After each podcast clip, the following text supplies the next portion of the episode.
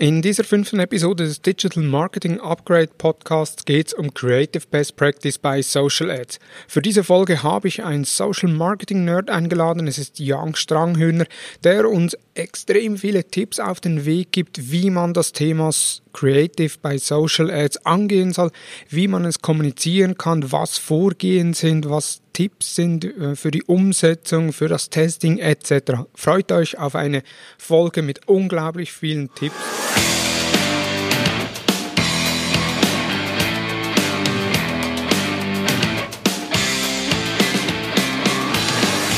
Hallo und herzlich willkommen zur Digital Marketing Upgrade, präsentiert von der Hutter Consult. Mein Name ist Thomas Besmer. In der heutigen Talk-Episode habe ich einen besonderen Gast aus Deutschland, Jan Stranghöver, Organisator, Gründer des Adscamp in Köln und Gründer der Social Marketing Nerds, eine Agentur spezialisiert auf Performance Ads. Hallo Jan. Hi Thomas, grüß dich. Viele Grüße in die Schweiz. Vielen Dank. Geht's dir gut? Mir geht's soweit super. Ich habe mich äh, in den letzten Wochen eingegruft im Homeoffice und äh, soweit äh, gesundheitlich alles in bester Ordnung. Sehr schön. Du bist ja, wie schon angekündigt, ein Social Marketing Nerd, äh, Organisator des Adcamps. Zeig doch oder stell dich doch kurz äh, unseren Zuhörern selbst vor. Ja, ähm, ich bin Jan, komme aus Köln, ähm, Gründer der Social Marketing Nerds und Veranstalter vom Adscamp. Zu mir ähm, gibt es eigentlich nichts weiter zu sagen, außer dass ich ähm, über die Jahre hinweg in das Thema hineingewachsen bin. Ähm, viele kennen vielleicht schon meinen Werdegang, weil es auch häufiger thematisiert ist. Ich komme eigentlich aus der Verlagswelt, aber ähm, habe nach dem Studium viereinhalb Jahre lang bei Dumont Schaubeck in Köln im Produktmanagement gearbeitet und war da die Schnittstelle zwischen Redaktion und Technik und habe Social Media und SEO ähm, mit, mit einer Kollegin verantwortet. Ähm, war dann als Freelancer ähm, unterwegs und äh, habe mich selbstständig organisiert in Köln und ähm, habe dann die Welt ähm, oder habe den Fokus gesetzt auf das Performance-Thema ähm, und ähm, durch die ja, Zunahme von Werbemöglichkeiten innerhalb der Facebook-Werbeplattform damals und ähm, ja, der, den Bedarf, den es vom Markt gab und auch von meinen damaligen Kunden, habe ich mich darauf spezialisiert, habe dann ähm, den Ben kennengelernt und wir haben dann vor ja, knapp viereinhalb Jahren die, die Nerds gegründet, sind jetzt eine kleine, feine ähm, Beratungs- und äh, Agentur in, in Köln und ähm, spezialisiert auf Implementierung, Strategie, Workshops und ähm, habe auch über den Weg dann äh, die Hutter Consult kennengelernt. Denn äh, dein Chef, der oder dein, dein Partner, ähm, Thomas, der, äh, der Thomas Hutter, ist ähm, vor knapp ja, zweieinhalb Jahren auf mich zugekommen und hat äh, gesagt, hier, ich bin für einen externen Fortbildungsanbieter Referent. Hättest du nicht auch Lust, Referent zu werden, würdest du dir das zutrauen?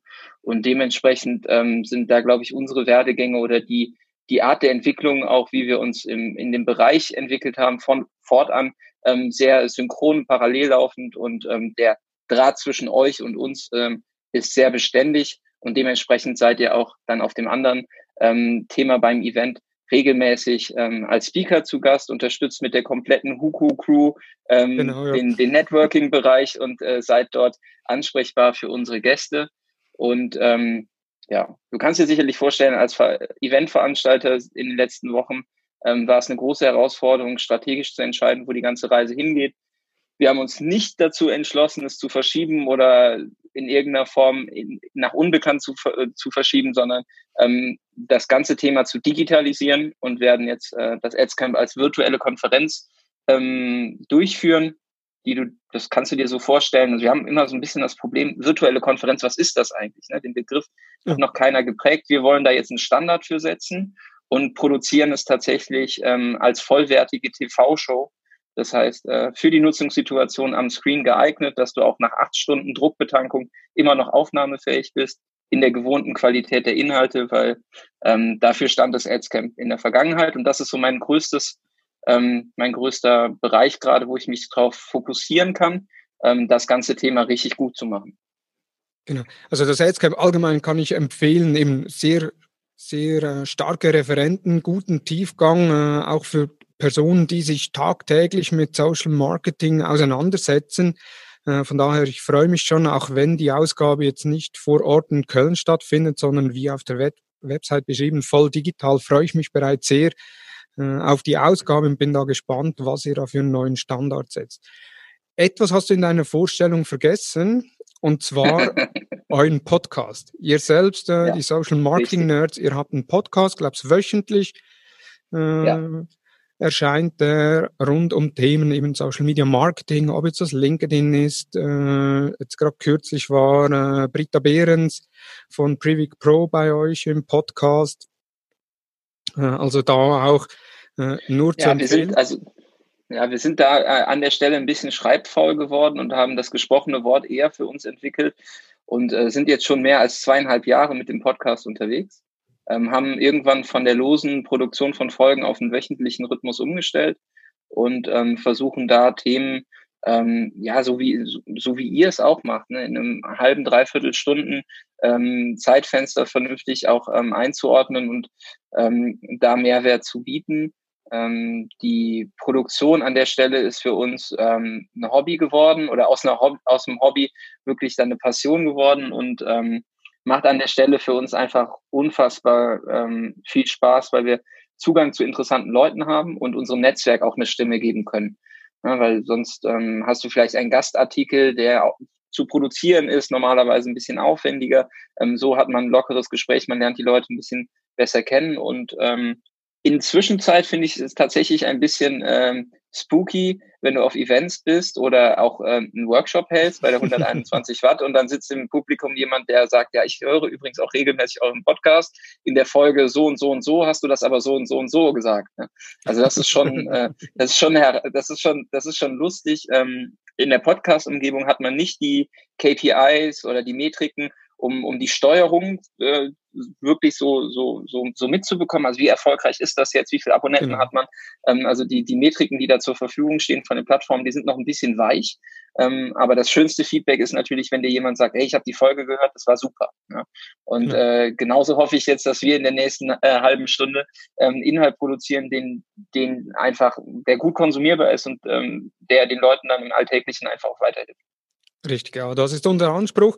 Das Thema heute Creative Best Practice bei Social Ads. Bevor wir aber direkt ins Thema einsteigen, noch ein paar Fragen für dich äh, zur Person. Wie startest du in den Tag? Ähm, ja, spannende Frage. Also ich bin seit anderthalb Jahren Papa ähm, und unser Sohn ähm, bestimmt aktuell den Start in den Tag, je nachdem, wie die Nacht war. Deswegen, ähm, ich bewundere jeden, der so eine, der, der so eine, so eine Daily Routine hat. Ich sehe das immer bei Instagram in den Stories. Also die Influencer, die haben immer so ihren strikten Tagesablauf. Ähm, ich bin tatsächlich in den letzten anderthalb Jahren so ein bisschen davon ab, abgewichen, äh, einen konsistenten äh, täglichen äh, tägliche Routine aufzubauen, weil es einfach die Gegebenheiten aktuell nicht so krass zulassen.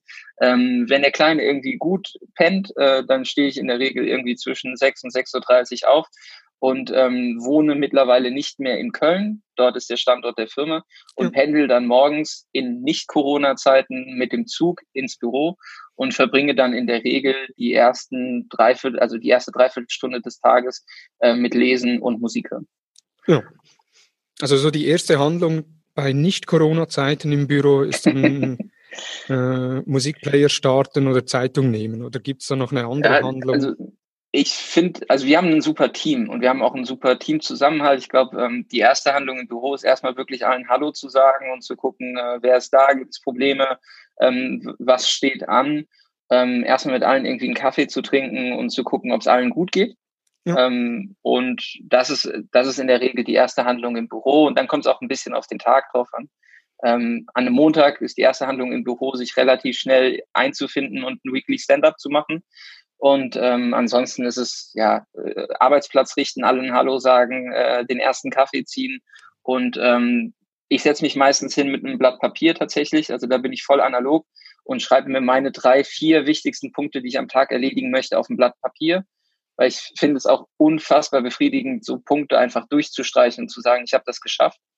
Weil ähm, je nachdem, wie dynamisch, ja, je nachdem, wie dynamisch so ein Tag ist, ähm, orientierst du dich natürlich erstmal so in der Retrospektive, in der Zusammenfassung an dem Tag, was hast du eigentlich geschafft? Und wenn du es auf dem Blatt stehen hast und es durchstreichen kannst, dann ist es schon immer ein cooles Gefühl zu sagen, okay, äh, auch wenn es ein wilder Tag war, das war heute produktiv und ich habe mir das, was ich vorgenommen habe, auch geschafft. Okay. Und neben äh, Papier und Stift, welches, auf welches Tool kannst du im Arbeitsalltag nicht verzichten? Und der Facebook Ads Manager gilt nicht als Antwort. okay, alles klar.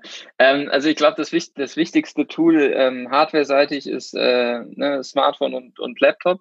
Ähm, wir sind und eine vernünftige Internetverbindung. Wir sind äh, remote gewachsen. Ne? Das heißt, wir, wir haben ähm, bis vor kurzem, wir haben jetzt aktuell ein Büro, unser erstes eigenes Büro, können es aber nicht beziehen, weil es entsprechend das Kontaktverbot gibt und wir nicht einziehen können. Ähm, so die, wir sind remote gewachsen, das heißt, die Tools liegen eigentlich auf der Hand. Das ist ein Tool zur Kommunikation, das ist Slack. Ne, das habe ich permanent offen, da organisieren wir die Kommunikation. Ähm, hat den Vorteil, dass wir das in Channels organisieren können, dass halt nicht nur bilateral kommuniziert wird, sondern auch ähm, thematisch in Gruppen. Ähm, da läuft auch sehr viel Kommunikation bei Kunden drüber. Also wir sind auch Teil der Slack-Channel beim, beim Kunden, weil sehr viel dieses, dieses Tool nutzen.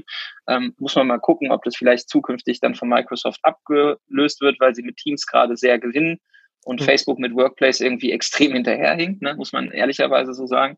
Ähm, ansonsten ist es, ähm, um einen Überblick zu haben für, für die Auslastung, haben wir ähm, eine freiwillige Zeiterfassung, einfach zu wissen, dass keiner zu viel Zeit an verschiedenen Themen arbeitet und auch entsprechend ähm, den Zeit, das Zeitfenster, was wir ihnen zur Verfügung stellen für Fortbildung beispielsweise nutzt. Also das ist auch ein Tool, ähm, was wir nutzen. Ähm, Toggle nennt sich das. Das ist einfach nur, um ja. zu gucken, welche Aufgaben wie, wie allokiert werden, damit ähm, jeder eine gute Auslastung hat und nicht zu viel auf einmal auf einer Person quasi anfällt. Dann haben wir Asana fürs Projektmanagement und Google Drive oder die Google Suite für, für die Ablage und die, die sonstige Kommunikation. Also es sind dann vier, fünf Tools, ähm, die uns aber zum, in den Stand versetzen, von jetzt auf gleich, so wie jetzt in Corona-Zeiten, komplett auf Homeoffice umzustellen, ohne irgendwelche Einschränkungen zu haben. Wenn jetzt auf der To-Do-Liste dann, äh, auf der Papierliste alles abgehakt hast und nach Hause gehst, wie schaltest du abends ab? Ähm, da muss ich, äh, persönliche Antwort fällt mir aktuell unfassbar schwer ähm, weil ich kein Mensch bin, der sich irgendwie über äh, Sport machen alleine ablenken kann, ähm, weil ich da echt nicht für geboren bin. Also ich spiele gerne Fußball oder Basketball in der Mannschaft oder so. Das kriege ich aber durch äh, einen sehr, sehr dynamischen Tagesablauf nicht verlässlich geplant. Ähm, deswegen, ich würde es gerne mit Sport machen, da bin ich aber irgendwie ähm, ja zu faul oder habe am Ende nicht mehr den Drive. Ähm, aktuell ist es tatsächlich so, dass ähm, meine Frau, die in Elternzeit ist, die gelernte Erzieherin ist, sich äh, immer wieder über Fragen so ein bisschen in das Thema reingesneakt hat ja. und ähm, entwickelt ihre eigenen Themen. Also sie hat jetzt einen, einen Mami-Mutti-Blog mit 200.000 Visits im Monat, die hat irgendwie äh, Instagram-Accounts hochgezogen für Unternehmen, arbeitet gerade als Freelancerin auch für einen Verlag ähm, im, im Kindergartenbereich, so ein Fachmagazin. Und ich schalte tatsächlich nochmal ab, wenn, wenn sie mich einfach mit dem konfrontiert, was sie tagtäglich beschäftigt hat. Also sie will sehr viel lernen. Ne? Also es hat auch wieder eine fachliche Komponente, aber ähm, doofes Beispiel, klingt auch super nerdig, aber wir setzen uns halt ins Büro an den Schreibtisch und öffnen Spark AR und versuchen Facefilter für Instagram zu bauen. Ja. ja also so, so, das ist dann halt vielleicht die nerdige, die nerdige Ablenkung an der Stelle, ähm, aber es ist tatsächlich, wie schalte ich am besten ab, indem ich Zeit mit meiner Frau verbringe. Gut, also der Name Social Marketing Nerds ist bei dir Programm. Das, äh, wir leben das, ja. Klar. Genau. So, letzte Frage noch, äh, bevor wir ins Thema einsteigen. Was begeistert dich an deinem Beruf am meisten? Wir haben vor Corona-Zeit sehr viel Kontakt mit Unternehmen gehabt und haben sie in die Lage versetzt, ähm, zu wachsen, äh, messbare Erfolge zu erzielen. Das ist eigentlich so das, das Coolste, dass man halt durch, ähm, dadurch, dass das Themenfeld sehr neu ist, ähm, sehr viele Türen geöffnet bekommt und beweisen kann, dass es für Unternehmen funktioniert in jeglicher Form. Ja. Also es kommt immer so ein bisschen auf das Mindset an der anderen Seite, aber wir haben ja durch beispielsweise sehr viele offene Seminare und Workshops beim Kunden immer die Möglichkeit, hinter die Kulissen zu gucken und lernen so in einer kurzen Zeit eigentlich sehr viele Menschen kennen. Und ähm, dadurch wächst zum einen das Netzwerk und zum anderen auch die, ähm, ja, die Vielzahl der Impulse, die du nutzen kannst, um zu verstehen, wie draußen, ähm, wie du draußen am, am ehesten Unternehmen helfen kannst. Und das finde ich gerade in unserem Bereich ähm, ist ähm, extrem cool. Und äh, die andere Komponente ist, äh, da wird häufig von Szene gesprochen oder von Menschen, die das zusammen machen. Ähm, es gibt wenig bis keinen Konkur also keinen negativen Konkurrenzgedanken. Ja? Also es gibt einen sehr po progressiven, positiven Austausch in Facebook-Gruppen, in Slack-Channels, in WhatsApp-Gruppen äh, sehr kollegial, auch, auch interdisziplinär über verschiedene äh, Gewerke und Firmen hinweg. Und ähm, ich glaube, da hat unsere Branche auf jeden Fall etwas sehr Positives, um beispielsweise jetzt auch in Krisenzeiten reagieren zu können, wenn man sich irgendwie helfen muss oder wenn man Ressourcen braucht oder wenn man überlegt, ähm, wie kann man denn irgendwie ein Kundenprojekt, äh, was gerade vielleicht nicht so gut läuft, zusätzlich mit Impulsen versorgen, dass es vielleicht wieder läuft. Ne? Genau. Zum Beispiel im Bereich Creative. Genau. Und da perfekter Übergang direkt in, in die einzelnen Themenfragen.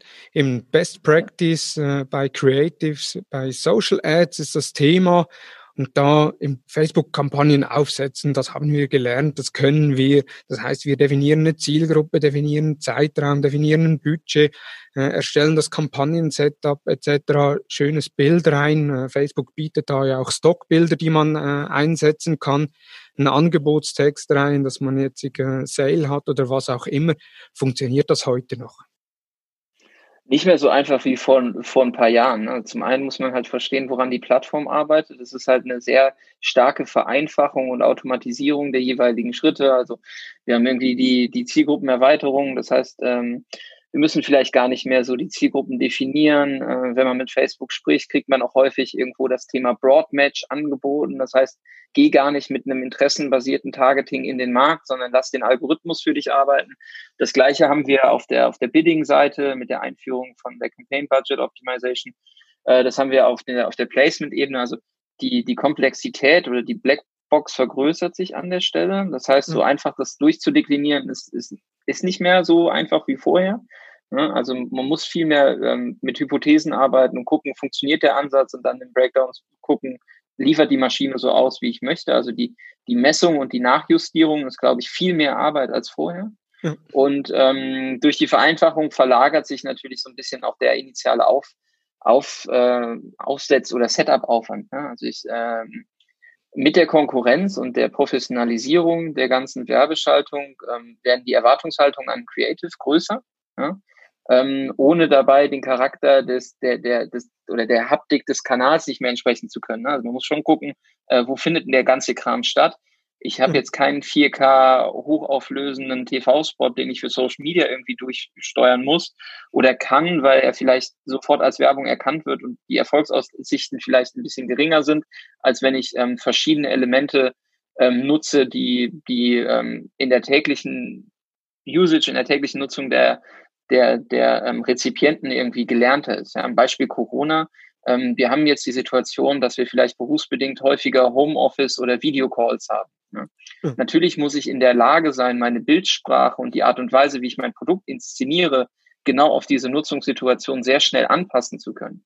Also ähm, der Werbekanal ist extrem dynamisch und die Anforderung an Creatives ist es, dass ich nicht mit einem Set an Creatives über einen längeren Zeitraum von vier bis sechs Wochen plane, sondern in der Lage bin, die Ressourcen habe, so schnell wie es geht, auf Gegebenheiten, auf aktuellen Kontext, auf Resonanz der Nutzer reagieren zu können. Und dementsprechend ist es bei weitem nicht mehr so einfach wie vorher. Okay. Und so die Anforderungen an Werbemittel sind angestiegen. Was sind das für Anforderungen? Also ich bin großer Fan von interaktiven Werbemitteln. Ja, also man muss ähm, viel schneller irgendwie mit der mit der Story kommen. Es ist der Krieg der die Ökonomie der Aufmerksamkeit. Mhm. Ähm, das heißt, die Aufmerksamkeitsspanne im, im Allgemeinen ist gesunken. Ähm, man konkurriert mit äh, unterhaltenen Inhalten. Diese unterhaltenen Inhalte haben den Nachteil, dass sie äh, sehr viel Nutzungszeit in Anspruch nehmen und für Werbetreibenden die Messlatte, was als unterhaltend oder als wertig wahrgenommen wird, natürlich nach oben setzt. Und ich glaube, die größte Herausforderung in dem Kontext ist, dass Werbemittel interaktiv werden. Also wenn wir uns angucken, wo geht die Plattform hin? Wir haben jetzt schon bei Reichweitenkampagnen in der Instagram äh, die Möglichkeit, Umfragesticker mitzugeben. Mhm. Wir haben die Möglichkeit bei Traffic-Kampagnen Umfragen unter Video-Einblendungen ähm, zu generieren, um direkte Nachfrage, direkte Resonanz abzufragen. Und wir haben dieses ganze Thema, was ich eben mit Spark AR kurz angeschnitten habe, dass sich ähm, dieses Thema Augmented Reality extrem schnell entwickeln wird. Wir haben jetzt für das Adscamp auch mal einen Filter gebaut. Das musst du dir so vorstellen. Du siehst das Werbemittel, aktivierst die Kamera und siehst im Raum ähm, einen bestimmten Gegenstand oder nimmst eine bestimmte Handlung vor und erst dann kriegst du beispielsweise den Rabattcode. Ne? Ja. Und ähm, da muss man halt schon sagen, dass man da auf jeden Fall, ähm, was die was die konzeptionelle Arbeit angeht und die, ähm, und die Geschichte, die hinter der Ad ist, viel mehr Hirnschmalz reinstecken muss und es auch von der technischen Seite her ähm, viel mehr um das Thema Storytelling, aufeinander aufbauende Elemente und Interaktionselemente geht. Also wenn du eine Werbe, das ist jetzt meine These, eine Werbeanzeige zukünftig baust, die keine Form von Resonanz ermöglicht, ja, in Form von Like, Share, Kommentar oder Umfrage oder in irgendeiner Form irgendwas Interaktives mit dem, mit dem Creative, dann wirst du verlieren. Ja, also so die klassischen äh, Reichweitenkampagnen mit Video-Ads, die Zeiten sind vorbei. Die werden, die werden immer noch ganz gut funktionieren, glaube ich. Kommt auf die Zielgruppe drauf an und wie fit du dann bist, die Videos zu bauen. Ne? Aber ähm, auch da ähm, die klassischen Reichweitenkampagnen mit Videos ähm, haben ja jetzt augenscheinlich auf den ersten Blick hervorragende Performance-Kennzahlen. Ja, wenn man sich das so anguckt, True Plays sind hoch, Cost pro True Play ist irgendwie ein 25, 25 Cent. Dann guckst du dir im Breakdown das Placement an, wo es ausgeliefert wird und siehst halt extrem viel Volumen im Audience Network für Rewarded Videos. Was bedeutet das? Ja, Nutzer, die gerade irgendwo in der App äh, oder in einem Free Handy Game zocken, die müssen sich diese Anzeige anschauen und um, um im Spiel weiterzukommen. Das wissen ja die meisten gar nicht, dass auch diese Platzierungen mitgenommen werden. Ja, das heißt, von der, von der Maschine her, es ist auf äh, niedrigste Kosten optimiert, es wird sehr viel Auslieferung generiert ähm, und augenscheinlich funktioniert das auch alles super, nur die Platzierung sorgt nicht für qualitativen Zufluss von Audience. Und wenn du dann darauf aufbaust, dass du sagst, okay, ich gehe mit der Taktik rein und versuche eine, eine Zielgruppe vorzuqualifizieren über meinen Videoinhalt, und merkst dann, dass der Funnel langfristig gar nicht funktioniert, dann liegt es halt daran, dass vorne nur Mist reinkommt und am Ende nichts konvertieren kann. Ne? Mhm. So, das ist, das ist ähm, definitiv so, dass, dass diese, diese reine Reichweitengeschichte ähm, mit, mit Video-Ads nicht funktionieren wird, weil du viel mehr konzeptionelle Arbeit in den Inhalt stecken musst, um die Nutzer wirklich zu, zu qualifizieren, damit sie am Ende dann auch konvertieren. Weil wenn am Ende keiner kauft, bringt uns die beste vorgelagerte Upper Funnel Kampagne mit Videos nichts. Ähm, da müssen wir schon gucken, dass die Qualität stimmt, ja. Also eben hast gesagt, Storytelling mit Ads aufbauen, das heißt, äh, eigentlich einen Funnel aufbauen, dass es heutzutage nicht mehr reicht, einfach nur mal eine einzelne Ad zu schalten, eine Woche laufen zu lassen und zu sehen, wie hat es äh, funktioniert, A, hat nicht funktioniert, okay, gut, Facebook ist nicht unser Kanal. Äh, Gibt es ja. ja auch immer wieder so Aussagen. Wie plant ihr so Kampagnen? Ähm, also du musst also erstmal würde, möchte ich keinen vorverurteilen, der so rangeht. Ne? Also ich glaube, wir haben alle irgendwie mal angefangen mit dem Kanal und über so eine Test-and-Learn-Mentalität gelernt, wie sich das Ganze anfühlt. Natürlich ist dann die Erfolgsmessung ähm, am Ende so ein bisschen die, die Krux, ja, zu sagen, okay, es lag am Creative oder Facebook ist kein Kanal. Ähm, da muss man ein bisschen tiefer gehen und das in der, in der Analyse machen. Mhm. Ähm, wenn wir einen Kunden betreuen, dann haben wir schon eine klassische Funnel oder im Idealfall arbeiten wir darauf hin, eine klassische Funnel-Logik zu implementieren. Unser Beratungsansatz an der Stelle ist aber die Kundenseite zu befähigen, dass sie selbstständig diese, diesen Funnel am Ende justieren und steuern kann. Also wir sind irgendwann raus und der Kunde hat quasi einmal das Funnel-Setup komplett verstanden, aufgesetzt und wir haben ihm sukzessive die jeweiligen Funnel-Stufen übergeben. Okay. Und ähm, wir gehen dann mit dem Modell von Avinash Kauczyk rein und sagen, see, think, do, care und versuchen dem jeweiligen, ähm, der jeweiligen Stufe Formate und Werbemittel zuzuordnen und dann auch zu sagen, welche Kampagnenart ist an der Stelle für dich geeignet. Das ist, klingt jetzt komplex. Und äh, wenn es nicht so komplex wäre, wäre es auch am Ende zu einfach, muss man tatsächlich sagen. Ja? Äh, dann dann könnten es alle umsetzen. Ähm, so ein, so ein Funnel oder eine Funnel-Logik zu implementieren, hat erstmal die Grundlage, ein sauberes Measurement zu haben. Also erstmal zu sagen, okay, ähm, wie, wie tracken wir den ganzen Kram? Ja? Mhm. Ähm, arbeiten wir mit UTM-Parametern? Haben wir einen Pixel integriert? Haben wir Einblick ins wahren Wirtschaftssystem?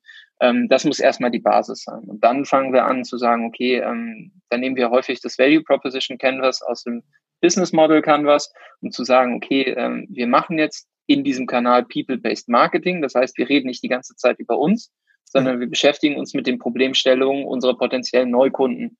So, das heißt, wir fangen da erstmal an, Botschaften zu entwickeln und wirklich stark an dieser Problemlösungskomponente zu arbeiten. Also wie können wir das Produkt so inszenieren, dass sie für diese bestimmte Zielgruppe gerade entsprechend die Problemlösung darstellt. Ja. Und das liegt dann erstmal zugrunde, dann werden mehr Werbemittel dafür produziert und dann wird quasi geguckt, welche Hypothese, welche Aussage ähm, wel welche Value Proposition funktioniert in welcher Zielgruppe am besten. Ähm, und das ist dann schon erstmal wahrscheinlich ein Monat Testaufwand, bis das ganze Thema dann so durchjustiert ist, dass man ein Gefühl für die Preise bekommt, ja. für die Botschaften und dass man auch eine Form von Templating hat, dass man Werbemittel schneller reproduzieren kann und minimal justieren, äh, äh, minimal justieren muss, ohne die ganze die ganze Bottomline, das ganze Setup von so einem Creative nochmal, also diese ganze Kernaussage des Creatives, wie ist was strukturiert, wo ist der Banner, wo ist der Störer, ähm, machen wir einen animierten Swipe-Up, gehen wir mit einem Bewegtbild rein, mit einem statischen Bild etc., dass das nicht wieder komplett zur Disposition gestellt wird. Ähm, das Schlimmste, was dir passieren kann, ist, du baust eine Kampagne und hast eine Agentur, die dann am Ende sagt, okay, äh, es liegt am Creative, ja, und die Kampagne ist komplett durch und von der Agentur kam keinmal der Impuls, wir hätten das Creative mal testen können oder ändern können. Ne? Also das, ohne da jetzt Agenturbashing zu machen, wir sitzen ja alle in einem Boot, ne? aber es gibt trotzdem sehr häufig diese, ähm, veralt, diesen veralteten Ansatz. Man skizziert es einmal am Whiteboard durch, man baut Werbemittel, lässt es dann drei, vier Monate durchlaufen und am Ende sind die Zahlen vielleicht doch nicht so geil wie versprochen. Ja, und dann äh, sagt man, ja, an der Stelle Blackbox und dann weiß man nicht genau. Und irgendwie geht die Argumentation immer dahin, dass man sagt, ja, dann war das Creative nicht gut genug. Und ähm, das sehe ich sehr, sehr häufig und das ist eine extrem un unbefriedigende Aussage, weil ihr in der Lage seid, permanent eure Creatives zu überarbeiten und zu testen und auf Tages- oder Wochenbasis auf Resonanz zu prüfen. Werden die Dinger geliked? Werden die kommentiert? Wie ist die Click-Through-Rate? Gucken die sich das zum Ende an? Und wenn man das halt etabliert als Prozess, dann ähm, muss man wöchentlich neue Creatives schrubben. Das klingt halt so wie Fließbandarbeit, aber es ist es tatsächlich dann auch. Und, das ja, und was man da auch beachten muss, ist ja. halt die Planung schlussendlich. Also ich habe viele ja. Kunden, die sagen, okay, ich habe ein gewisses Budget für Creatives. Das geht dann zur Werbeagentur. Die Werbeagentur äh, braucht das äh, Budget, um die Creatives aufzu, aufzubereiten, sendet uns die Creatives, wir integrieren die. Nach zwei, drei Tagen können wir sagen, ja, jetzt da würden wir noch die und die Anpassungen machen. Ja, wir haben kein Budget mehr für die Creatives-Anpassung. Ja. Und daher, so meine Empfehlung äh, an die Kunden ist immer, nehmt äh, 80 Prozent für das initiale Setup und 20 Prozent noch reservieren für allfällige Anpassungen an den Creatives. Nur so hat ja, man auch die Möglichkeit, äh, in einem späteren Zeitpunkt äh, Creatives anpassen zu können, weil oftmals ist das Budget dann für die, für die initiale Creative-Erstellung weg. Äh, der Kunde ja. sieht, okay, es funktioniert nicht richtig, die Agentur sieht es auch, äh, beide sagen, ja, wir haben kein Budget, äh, wir müssen jetzt da durch. Ja, wir haben das ähm, bei mehreren Kunden jetzt schon so ähm, etabliert und ähm, da auch wirklich äh, ganz gute Resonanzen bekommen, dass wir mit den Tools, die verfügbar sind. Ne? Also es gibt ja sehr viele ähm, frei im Markt verfügbare Grafiktools mittlerweile. Ne? Also du kannst ein Bild freistellen mit Remove Background. Du kannst irgendwie eine Story Swipe Up äh, Video Animation mit Mojo bauen. Es gibt ein Tool wie Canva.com, was du in der kostenlosen Variante schon sehr gut nutzen kannst, um Werbemittel zu bauen, um schnell zu einem Ergebnis zu kommen. Ich mache mal ein Beispiel. Ein Online-Shop ähm, hat im, im Mid-Funnel also in der, in der Wiederansprache von Nutzern, ähm, die Idee oder wir haben die Hypothese, dass wir ähm, über Shop-Bewertungen ähm, äh, Wiederholungskäufe quasi triggern. Ja? Also dass wir sagen, so, die waren jetzt ähm, irgendwo auf der, auf der Seite, ist keine, keine klassische Lower-Funnel-Kampagne, wo wir mit einem DPA-Setup rausgehen und dynamisches Retargeting machen, sondern es sind Nutzer, die waren in den letzten 180 Tagen auf einer Produktdetailseite, haben vielleicht auch gekauft ja, und wir versuchen die jetzt nochmal zu überzeugen, ähm, dass sie beispielsweise Shop-Bewertungen abgeben. Ja, und dann das irgendwie zu incentivieren oder so. Ähm, wir haben Spruchtafeln mit Canva gebaut, haben uns einfach die Top 10 Bewertungen von Trusted Shops für den Shop gezogen und haben relativ einfach Bildspruchtafeln gebaut, die wir als Werbemittel genutzt haben. In einem ersten Test mit dem Versprechen, lieber Kunde, wenn das gut funktioniert, dann kannst du das ja an deine Grafik- oder Mediengestaltungsagentur geben und die machen das dann nochmal in Hochglanz und richtig geil, dass es deinen CI-Guidelines entspricht. Ja. Aber ähm, da auch die Bereitschaft zu haben, ich äh, klammer mich jetzt nicht an ein, ein Style-Book und an mein CI, weil am Ende bin ich in der Lage, schnell ein Ergebnis zu liefern und zu testen. Und äh, die Freiheit sollte der Advertiser im Idealfall auch haben, wenn er auf Performance beispielsweise aus ist. Ja, also wenn man sagt, okay, das ist die Grundlage deiner Bezahlung ähm, und wir wollen alle die beste Performance für den Shop haben, dann sollte ein Advertiser auch in der Lage sein, ähm, Creatives zu testen und Varianten zu erstellen, um schneller zu sein. Weil nicht nur das Budget ist knapp an der Kreationsseite, sondern auch die Herstellung und die Feedbackschleifen sind häufig so lang, ähm, dass es mich einfach langsam macht und dann Potenzial verschenkt wird. Hm. Ja, Finde ich sehr einen interessanten Ansatz, dass man zuerst sagt, okay, man testet Werbemittel, die noch nicht final produziert wurden, sondern eben mit den äh, kostenlosen Tools, Canva, Mojo, was da alles äh, gibt. Und sobald dann, äh, sobald man sieht, welche Richtung funktioniert, dass man erst dann eigentlich die Kreativagentur brieft äh, und ins Boot holt. Ja, wir haben, also mal ein Beispiel, ähm, wir haben auch keine Kreation, wir bieten keine Kreation an. Also wir können die Kreation aktuell mit Bordmitteln für größere Kunden nicht selber stemmen. Deswegen haben wir gesagt, okay, wir wollen da besser werden und bieten den Kunden entsprechend an, dass wir uns Varianten, die sehen auch nicht schlecht aus. Ne? Also das ist schon ein akzeptables, gutes Werbemittel. Das ist nicht einfach so dahingeklatscht, sondern das ist schon, schon so, dass man sagt, das beschädigt jetzt nicht die Marke. Ne? Aber am Ende ähm, musst du dir halt überlegen, ich bin halt lieber in einem Raum mit 14 Leuten und es gibt 14 Varianten und wir entscheiden auf Basis der Daten, welches Creative das Kampagnen-Creative wird, als wenn 14 Leute auf Bauch, auf, auf ihren Bauch hören, ja, und der Chef am Ende sagt, nee, ich finde aber blau ist scheiße, ich nehme jetzt grün, so, und dann ist es am Ende das Grüne, ja. Also wir sind ja in einer Zeit, das ist ja der Vorteil von den Kanälen, wir können ja relativ schnell Parameter definieren, an denen wir Creatives messen lassen wollen und dann sagen, okay, wir haben jetzt eine Varianz von, von 14 Varianten, ja, und die, die am Ende vom Algorithmus auf unser gesamtheitliches Unternehmensziel mehr Umsatz zu machen, einzahlt, ja, ja. Ähm, das sind halt die Creatives, die wir nehmen. So, ja, also dann ich sag da immer kann auch ein User. Genau. Ich sage da immer gerne, dass äh, der Köder, der muss äh, dem Fisch gefallen und nicht dem Angler. Und das ist genau. dann äh, oftmals bei äh, Creative so eben, wie du gesagt hast, äh, ein Raum von 14 Personen entscheidet dann, okay, wir nehmen Variante B, mit der geht man raus, funktioniert nicht, okay, Budget ist weg, äh, ja, müssen wir halt mit dem Setup das Beste daraus machen. Ja, ja, also wie gesagt, da ne, die, ich glaube, warum, du hast ja die ein, oder eine Frage gestellt, äh, warum ist es nicht mehr so einfach, Kampagnen zu erstellen? Weil gerade diese, diese Vereinfachung der Plattform auf der Automatisierungsseite uns dazu zwingt, mehr Creatives zu produzieren, mehr Ansätze zu testen, ist Fluch und Segen gleichermaßen. Aber wir haben die Möglichkeit halt zu sagen, wir können für verhältnismäßig wenig Budget, was wir einsetzen, sehr schnell sehen, ähm, was ein potenzieller Gewinner, was ein potenzielles Gewinnerwerbemittel ist. Und wir sind eben nach dem Kampagnenzeitraum nicht so wie vor zehn Jahren alle in einem Raum und am Ende ist das, ist die Kreation schuld. Ähm, und dann macht man es halt, macht man macht man es bei der nächsten Kampagne genau wieder gleich. Also wir haben ähm, ja, äh, ein, äh, ein Pastillenhersteller aus England, der in 38 Ländern weltweit unterwegs ist, ähm, mhm. wo wir als Sparingspartner ähm, für die lokalen Märkte ähm, agieren, um, um ihre Agentur-Briefings zu verbessern. Ähm, und da ist häufig das Setup der klassischen Media-Agenturen, ja, weil TV und Print und, und Online irgendwie aus einer Hand kommt und die denken das halt, also die denken Social Media erstmal wie eine Litfaßsäule. Die bauen ein Bild und sagen, das ist irgendwie so mein Motiv und das hat das den Limbic Type oder die Persona oder wie auch immer, ja, je nachdem, welchen Modell sie dann unterwegs sind. Mhm. So, und dann ist es ein Kampagnenmotiv und dann wird es halt acht Wochen lang mit einer Reach and Frequency Kampagne durch den Markt gejagt. Ja, das kann nicht funktionieren. Also so ist Social nicht aufgebaut und so funktioniert das ganze System nicht. So, ne? Und das, das irgendwo dafür Akzeptanz zu, zu, zu schaffen, das ist schon äh, sehr wichtig.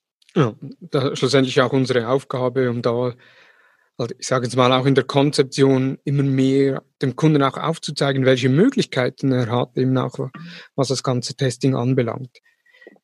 Häufig sieht man halt bei den Budgets, dass Testing nicht berücksichtigt wird. Ne? Das ist halt dann erstmal ein großer Grabenkampf, dass man sagt, okay, wenn ihr jetzt das Media-Budget habt, ähm, dann, dann cutten wir vielleicht 20 Prozent oder 10 Prozent davon ab und nehmen das für Testing. Mhm. Und dann muss man auch sagen, wir, wir sind natürlich in einem Markt, der sich also wir machen ja am Ende nichts anderes als Werbung. Ja, aber Werbung hat halt anders funktioniert und Werbung wurde auch am Ende ähm, vor, vor zehn Jahren, 15 Jahren anders abgerechnet, weil dann hat man halt irgendwas vom, vom Mediaspend in Prozent bekommen und hat damit irgendwie gearbeitet. Ja? ja.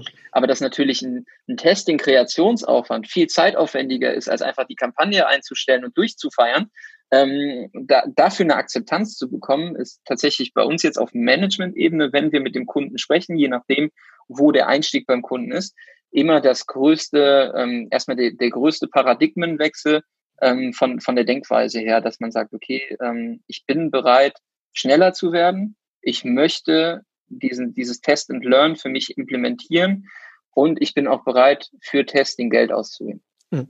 Jetzt für das Testing, so wie testet ihr? Also Facebook bietet ja unterschiedliche Möglichkeiten. Ich kann einerseits mehrere Anzeigen in eine Anzeigegruppe tun und so eigentlich äh, Facebook äh, optimieren lassen, was besser funktioniert. Ich kann AB-Tests machen, Multivariate-Tests, Dynamic Creatives oder eben auch die Funktion Test and Learn von Facebook.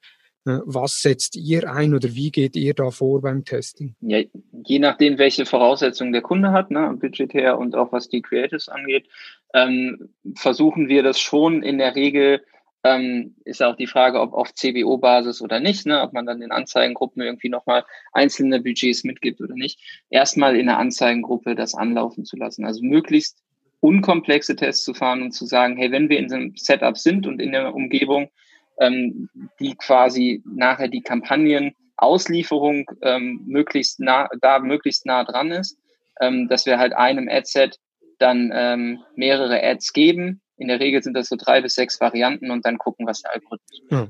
Also ich bin beim, beim AB-Testing-Tool, ja, das ist nicht immer ganz nachvollziehbar, ähm, welche Variante am Ende gewinnt und, und so einen eindeutigen Gewinner gibt's dann in der Regel nicht oder selten außer es sind komplett zwei unterschiedliche Varianten.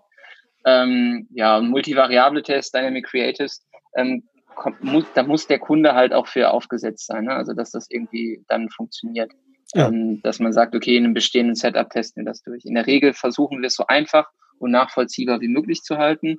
Und bei den Varianten, die uns Facebook zur Verfügung stellt, das sind nette Tools, Ne, aber wir kommen dann auch manchmal in der Interpretation der Ergebnisse an unsere Grenzen, weil nicht ganz klar ist, welcher, wer, warum jetzt der eine der Gewinner ist oder nicht. Ja.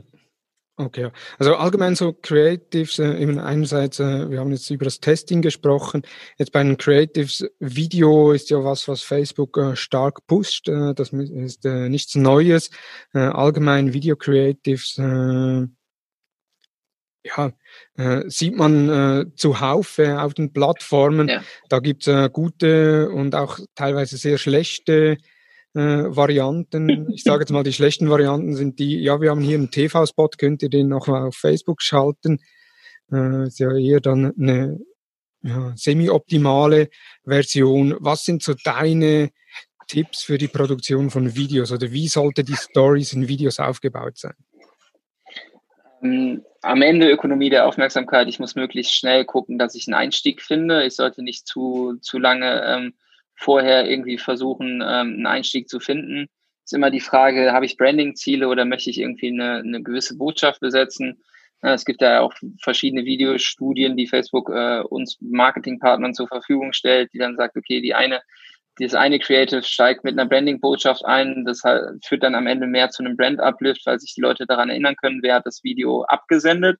Mhm. Ähm, da muss man immer gucken, welche Zielstellung hat dann am Ende das, das Video. Ähm, wir versuchen mit möglichst einfachen Mitteln jeden Kunden in die Lage zu versetzen, Video- oder Bewegtbildanzeigen schalten zu können. Also okay. ich glaube, das ist so das erste Thema. Ähm, versuche mit einfachen Animationen, Grafiken ähm, bewegten Elementen statische Bilder auch so aufzuladen, dass du dir erstmal überhaupt Video, also dass du überhaupt erstmal Video Creatives machen kannst. Ne? Okay. Da kannst du schon mit dem Video Creation Kit von Facebook ähm, extrem gute Ergebnisse erzielen, um auch mal zu gucken, funktioniert der Ansatz in der Zielgruppe, wie ist die Resonanz, reagieren die da drauf? Und Facebook weiß ja auch an der Stelle, dass ähm, die Grafikressourcen nicht unendlich verfügbar sind und versucht uns da halt viele Tools an, an die Hand zu geben. Ne? Ja. Und ähm, wenn es sich anbietet, eine Slideshow oder unter dem Menüpunkt Slideshow dann das Video Creation Kit zu nutzen, um mal ähm, eine Animation oder ein Video zu bauen, dann versuchen wir das bei jedem Kunden auf jeden Fall mitzunehmen. Aber nicht immer bietet sich das Bildmaterial in irgendeiner Form an. Ähm, das muss man ja auch sagen. Und ähm, den, den anderen Extremfall hast du ja gerade eben beschrieben. Ähm, man kommt irgendwo am Ende der, der Kette dann dazu und es gibt schon ein Image-Video oder ein TV-Spot oder sowas. Und äh, man muss es irgendwie notgedrungen auf, weiß ich nicht, 30, 45 Sekunden runter, ähm, runterdröseln, weil man sagt, okay, das ist das Maximale, was wir irgendwie den Leuten zumuten können. Ist aber auch nicht wirklich unterhalten und hält die Leute nicht bei der Stange. Also wir gucken uns dann schon immer auch die Frames an und äh, wie sieht irgendwie der, wie sehen die Absprungraten über so drei Sekunden Blöcke an? Also gucken Sie die ersten drei Sekunden, bleiben Sie dann dran, gucken Sie die, die nächsten drei Sekunden und wo springen Sie ab und können wir dann halt nochmal gucken, dass wir da irgendwo ähm, auch eine andere Einstellung reinbringen oder einen Störer oder irgendwo einen Effekt ins Bild legen, dass sie, dass die mögliche, die, die Werbebotschaft möglichst lange äh, rezipiert wird. Aber das ist schon was, ähm, das können jetzt Stand jetzt von meiner, von meiner Erfahrung die wenigsten Firmen wirklich gut umsetzen. Ja, also da hast du jetzt auch was angesprochen, die Dauer der Videos. Das ist auch so eine Frage, die immer wieder kommt. Äh, ja, man erarbeitet klar. ein Konzept, äh, ein Funnel-Konzept, eben nach Avinash Kaushik, Sie Think Do Care, äh, integriert Video-Ads, wo man dann auch schön mit Custom Audiences arbeiten kann, Ausschlüsse machen kann, so die Frequenz leicht steuern kann über Custom Audience Ausschlüsse ja. etc. Und dann kommt dann immer so die Hauptfrage, ja, wie lang darf denn so ein Video sein? Natürlich, jetzt gibt Spezifikationen, eben eine Story maximal 15, 15 Sekunden, äh, Facebook, also ein Instagram-Feed äh, 60 Sekunden. Äh, was ist so deine Empfehlung? Gibt es da überhaupt eine Empfehlung? Ich tue mich da tatsächlich schwer, immer so Hypothesen rauszuhauen ne, und zu sagen, so wir machen das jetzt auf jeden Fall so, weil so funktioniert super. Äh, ich möchte mal ein Beispiel machen. Ein Kunde aus dem Pflegebereich möchte Pflegeberater rekrutieren. Ja? Hat aber nicht die Möglichkeit, Bewegbild-Content zu machen, sondern stellt einfach ein Video bereit, das ist zwei Minuten 30. Wo jeder sagen würde, ach Gott, und das ist auch noch 16 zu 9 und das funktioniert auf gar keinen Fall und so. Ne? So, am Ende müssen wir ja sagen, funktioniert Video vielleicht kostengünstiger in der Ausspielung, um mehr Reach zu bekommen, um den Funnel möglichst weit aufzumachen, damit die Conversion am Ende, damit die Conversion-Rate in irgendeiner Form bei weiß ich nicht, ne, eins, ein Prozent irgendwie einen annehmbaren Erfolg ähm, bringt. Dieses Video hat super funktioniert, weil am Ende haben wir eine Custom Audience daraus gebildet von Leuten, die sich das zu 95 Prozent angeguckt haben. Ja, jemand, der sich zweieinhalb Minuten lang deine Werbebotschaft anguckt und da wirklich ein Interesse für hat, der ist extrem qualifiziert. Ja, hm. ich sage jetzt nicht, dass das für jeden funktioniert, aber in dem Fall ähm, würde ich jedem dazu raten, give it a try, nimm's mit, versuch es. Ja, du hast in der Möglichkeit, in kurzen Abständen sehr schnell zu lernen, wird das Video rezipiert oder nicht. Wenn es nicht rezipiert wird, dann musst du halt einen Plan B in der Tasche haben, den du sehr schnell umsetzen kannst. Aber in dem Fall haben wir halt auch mit einem verhältnismäßig ungeeigneten Video gute Resultate erzielt.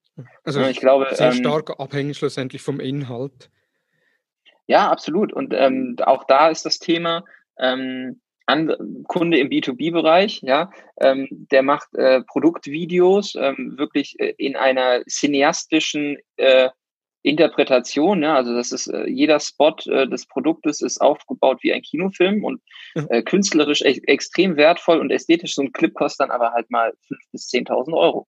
Ja? Da kannst du halt nicht zehn Varianten von machen. Und ähm, in einer in einem Kanal, wo du ähm, User-Generated Content permanent siehst, ja, und dazwischen sind Nutzerbotschaften, also sind Werbebotschaften, äh, dann musst du auch ein bisschen über deinen ästhetischen Schatten springen und zu sagen, okay, ich habe jetzt hier jemanden in der Produktion, der kann einigermaßen gut ein Video bauen und dann habe ich eine, eine App wie InShot oder ähm, keine Ahnung, irgendwie die Systeme, die Apple sowieso hauseigen mitbringt mit iMovie und dann versuche ich daraus mal ein Bewegbild zu machen und zu gucken, wenn ich jetzt beispielsweise Produktionsanlagen fertige, ja, dann ist vielleicht gar nicht der Anspruch, dass das künstlerisch cineastisch inszeniert ist, sondern dass es ein authentischer Blick in die, hinter die Kulissen ist und dass man halt die richtige Erwartungshaltung aufbaut, weil ähm, das baut natürlich auch immer so ein bisschen die, die Fallhöhe auf und die Distanz zwischen Rezipient und Marke. Ähm, je professioneller so ein Video ist ähm, und je weiter weg von der Nutzungssituation, desto länger muss ich die Geschichte erzählen, was der, was, was die Anwendung dann am Ende mir wirklich im täglichen Gebrauch irgendwie ermöglicht. Ne? So. Jetzt beim Pflegevideo sagtest du äh, 16 zu 9, hast dann auch die Zuschauer äh, oder Zuhörer äh, haben das nicht gesehen, aber du hast da den Kopf geschüttelt. Jetzt, äh, welches Format empfiehlst du deinen Kunden? Also es gibt ja vor allem Facebook ja. und Instagram gibt es ja so zwei Formate, die beide funktionieren. 1 zu 1 und 4 zu 5. Genau, ja. Am Ende muss man ja sagen, ne, wenn man das jetzt aus einer rein technischen Advertiser-Sicht geht, je mehr Platz wir im Feed einnehmen, desto wahrscheinlicher ist es, dass in der Kürze der Zeit die Werbebotschaft trotzdem irgendwo einen Impuls hervorruft. Ja? Also je mehr Platz ich quasi einnehme, ähm, desto, desto wahrscheinlicher ist es, dass ich doch noch wahrgenommen werde, je mehr Scrolls ein Nutzer braucht, um über meine Botschaft rüber zu scrollen, desto besser ist es eigentlich. Ja, deswegen würde ich im Idealfall 4 zu 5 ähm, empfehlen, einfach um da entsprechend ein bisschen mit der, mit der Größe spielen zu können. Die Mindestanforderung sollte aber quadratisch sein, dass ich Instagram und äh, Facebook gleichermaßen bedienen kann und ich sollte auch 9 zu 16 mit bedienen und mir da halt in den, äh, ja, damit ich die Story-Platzierung bestmöglich abdecke. Mhm. Und da auch ein kleiner Hinweis, gerade im Creative-Bereich. Ich, ich habe häufig dann sowas wie, das ist unsere Briefing-Vorlage für die Agentur, hier kommt der Copytext rein. Und dann so, ja, aber Copytext findet in der Story ja gar nicht statt. Ja, verdammt. Ja, also, also die, die, das ist ja, das ist ja quasi die Herausforderung, mit der wir uns beschäftigen. Der Textanteil rückt immer weiter in den Hintergrund und der Grad der Visualisierung, den ich gehen muss, der wird halt immer wichtiger. Ja, das heißt, irgendwie ähm, gar nicht über die Textbotschaften sich so stark Gedanken zu machen und wie lang ist jetzt ein Teaser oder wieder, ne, das ist dann die nächste Frage, wie lang soll denn mein Anzeigentext sein? So, der Anzeigentext kann hat eine gewisse Zeichenanzahl, dann kommt das, das Weiterlesen-Tag, dann klicke ich da drauf und dann öffnet sich entsprechend ähm, ein großer Textblock. Der gut durchstrukturiert kann am Ende auch dazu führen, dass die Conversion am Ende auf der Seite besser wird, weil ich diesen Anzeigentext aufbaue wie eine Landingpage. Ja, ich muss nicht irgendwie versuchen, alle, äh, alle Argumente für das Produkt in 120 Zeichen zu pressen, sondern ich mhm. muss die Aufmerksamkeit mit den 120 Zeichen bekommen und kann danach so viel Text verwenden, wie ich möchte eigentlich. Ja? Also das ist immer so die Abwägung und dann auch die Frage, wie man es am Ende technisch umsetzt. Also ich wäre äh, immer vorsichtig, äh, pauschale Aussagen zu treffen über Format, Länge, Text, weil in einem gesonderten Fall ähm, kann es immer funktionieren und wenn ihr euch diesen Optionen verschließt, kann es sein, dass ihr die per se ausschließt, die Option, die dann doch vielleicht für euch funktionieren wird. Also ihr habt ja so die ähnliche Herausforderung wie wir, eben wie du gesagt hast, ihr bietet ja auch keine Kreativleistungen an, das werden, das machen die Kreativen, die, die das können. Äh, ja. Ist ja bei uns das äh, Gleiche. Wir sind dann oftmals für die Strategie und Implementierung drin äh, beim Kunden im Projekt im, involviert und weniger jetzt in der äh, Erarbeitung der Creatives. Und trotzdem hat natürlich die Strategie einen sehr starken Einfluss auf die Creatives. Wie geht ja. ihr da vor, eben beispielsweise, wenn ihr plant, ein Video mit Umfragesticker zu machen oder ein Video-Ad, ja. äh, wo man jetzt neu auch mit äh, Umfragen machen kann mit zwei Links. Das ist ja, ich habe gemerkt, schon noch sehr beratungsintensiv und je nach Werbeagentur ähm, doch eine sehr starke Umgewöhnung von der bisherigen Arbeit. Absolut. Also zum einen haben wir äh, eine Person, die liebe Tina, dafür eingestellt, ähm, mhm. dass wir in der, in der Schnelligkeit dem Kunden auch anbieten können, guck mal hier, wir haben eine Grafikressource, Mediengestalterin da, ähm, die kann das gut umsetzen. Ja, ähm, damit wir da einfach schneller werden können und auch einfach das Angebot, also wir werden das nicht hauptberuflich machen, Creatives bauen, aber wir wollen in der Lage sein, ähm, wenn es Budget- oder Ressourcenengpässe auf Kundenseite gibt oder die Agentur entsprechend ähm, aufwendig gebriefter werden muss, dass man sagt, okay, guck mal hier, wir bauen mal eine Variante vor und dann ist die Variante, die am Ende auch am erfolgreichsten war, die, die an die Agentur geht und dann wird es nochmal in schön gebaut. Ja. Das ist, das ist ein bisschen so die, die erste äh, Marschroute.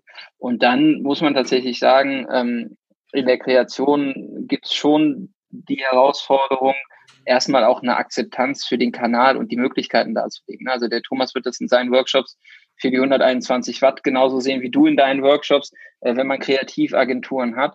Ähm, das ist beratungsintensiv, weil sie selber auch keinen Zugang zu dem Kanal haben. Also jeder, der eine hm. Kreativagentur hat, der soll mal bitte eine Facebook-Anzeige anlegen, ja, oder sich mit dem Thema Creative Hub beschäftigen. Das ist immer auch so, so ein Thema. Natürlich werden über den Creative Hub im Business Manager nicht alle Formate abgebildet, ja, aber mal wirklich irgendwie ein vernünftiges Mock-up zu bauen und nicht diesen, diesen ganzen Stress zu haben, ich lade irgendwas hoch und wieder runter und dann hat es die falsche Auflösung und dann ist doch falsch.